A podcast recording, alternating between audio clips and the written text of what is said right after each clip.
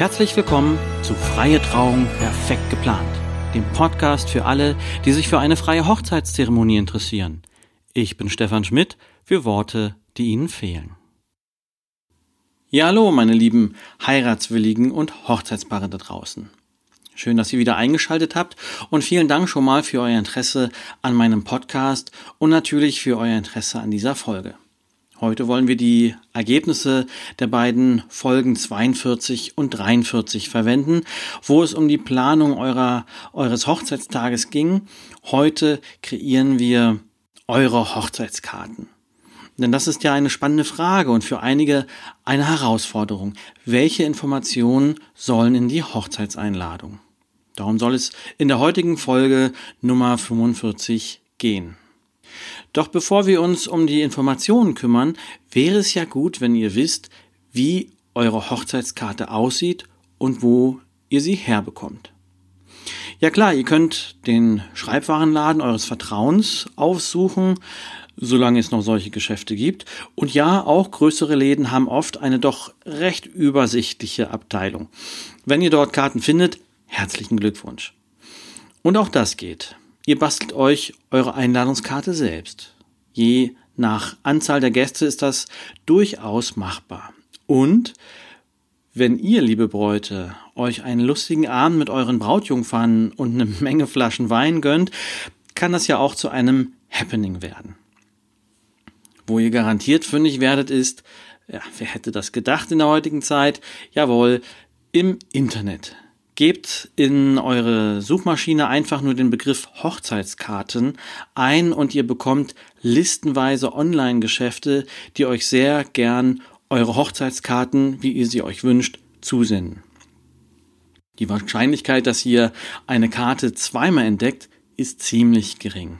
Obwohl, vor einigen Wochen war ich selbst Gast bei einer Hochzeit und das Brautpaar hat tatsächlich unser, unser Motiv von damals als äh, ihre Karte übernommen. Lediglich eine andere Farbe haben sie verwendet. Damit wirkte die Karte auch schon wieder ganz anders. Nun, meine Frau und ich, wir haben uns über den guten Geschmack des Brautpaares gefreut und uns gern an unsere Hochzeit erinnern lassen.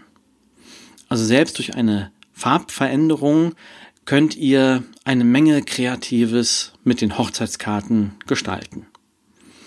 Da die Geschmäcker ja sehr unterschiedlich sind und es einfach nur wichtig ist, dass die Karte zu euch und eurer Hochzeit passt, belasse ich es hier mal damit. Und wir kommen nun zu unserem eigentlichen Thema, nämlich was dann auf die Karte gehört.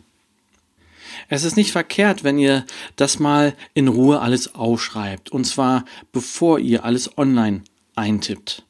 Denn zu schnell gerät etwas in Vergessenheit. Erinnert ihr euch noch an die Folge 42, die erste Planung des Hochzeitstages? Die Quintessenz daraus war ja, dass ihr die Uhrzeiten herausbekommen habt, wann eure Gäste wo sein sollen. Bei uns war es ja der Fall, dass wir Standesamt, Kirche und Feier alles an einem Tag hatten. Also mussten unsere Gäste wissen, an welchem Tag sie zu welcher Uhrzeit wo sein sollten.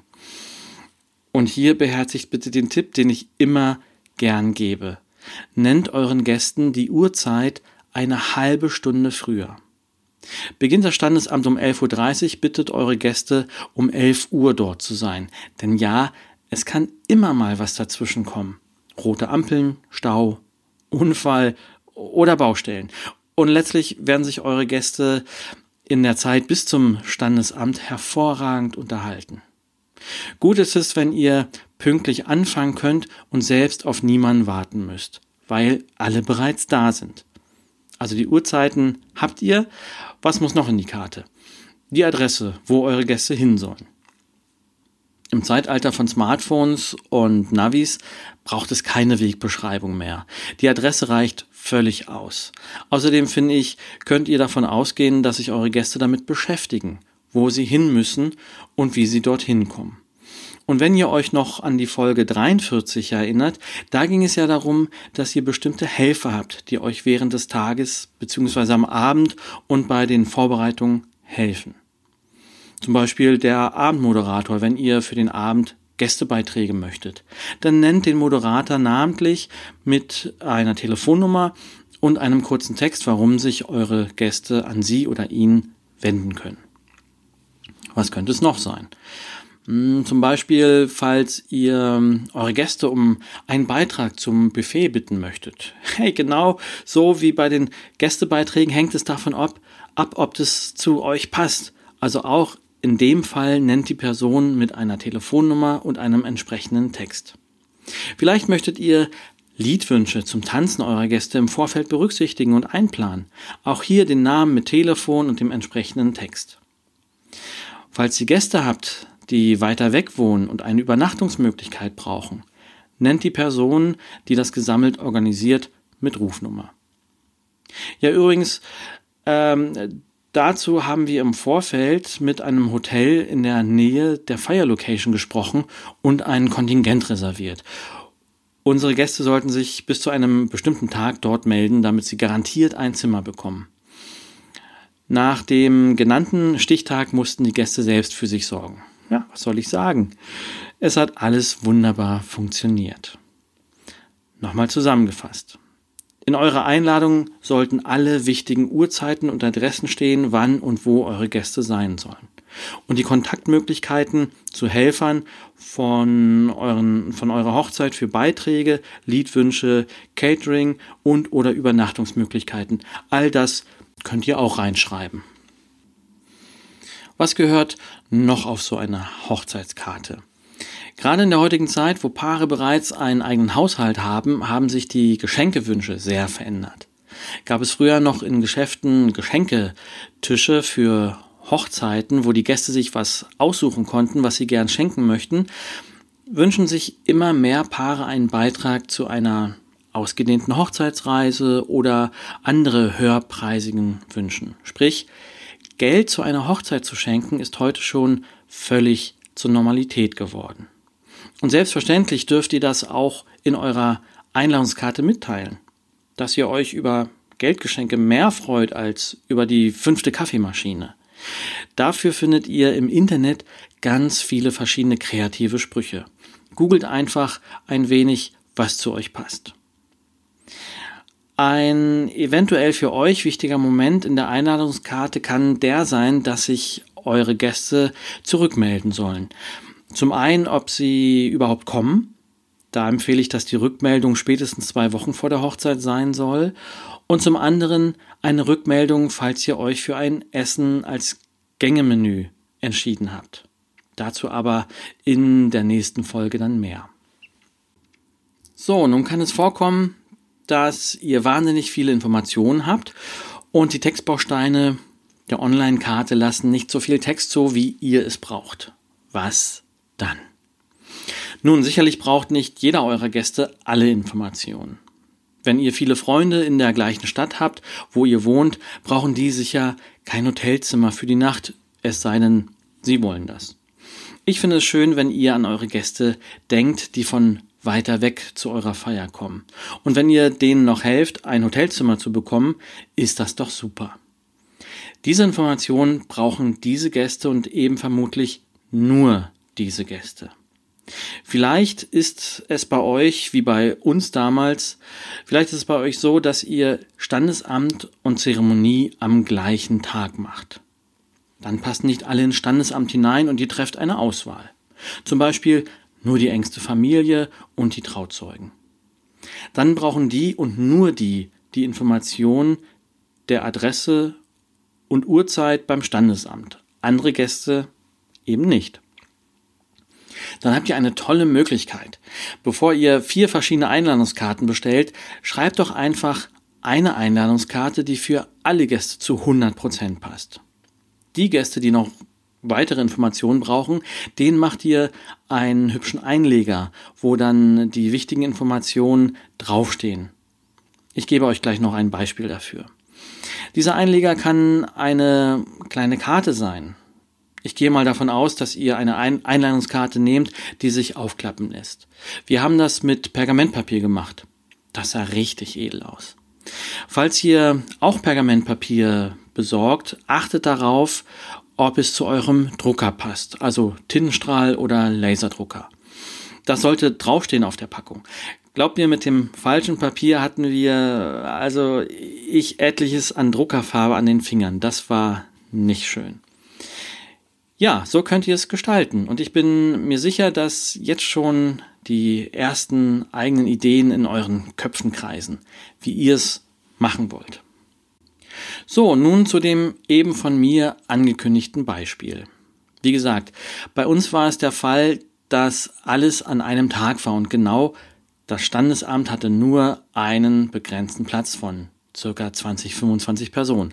Also überlegten wir uns, dass diese 25 Personen eine Einladung brauchen, damit sie pünktlich beim Standesamt sind. Darüber hinaus sollten sie natürlich auch bei der Zeremonie dabei sein und definitiv auch bei der Abendfeier. Also unsere Familie, enge Freunde und die Trauzeugen. Dann gab es Gäste, die sollten bei der Zeremonie und bei der Abendfeier dabei sein. Das war so unser Freundeskreis. Dann gab es Gäste, die wollten wir nur zur Zeremonie einladen. Das waren Arbeitskollegen und Vereinsfreunde.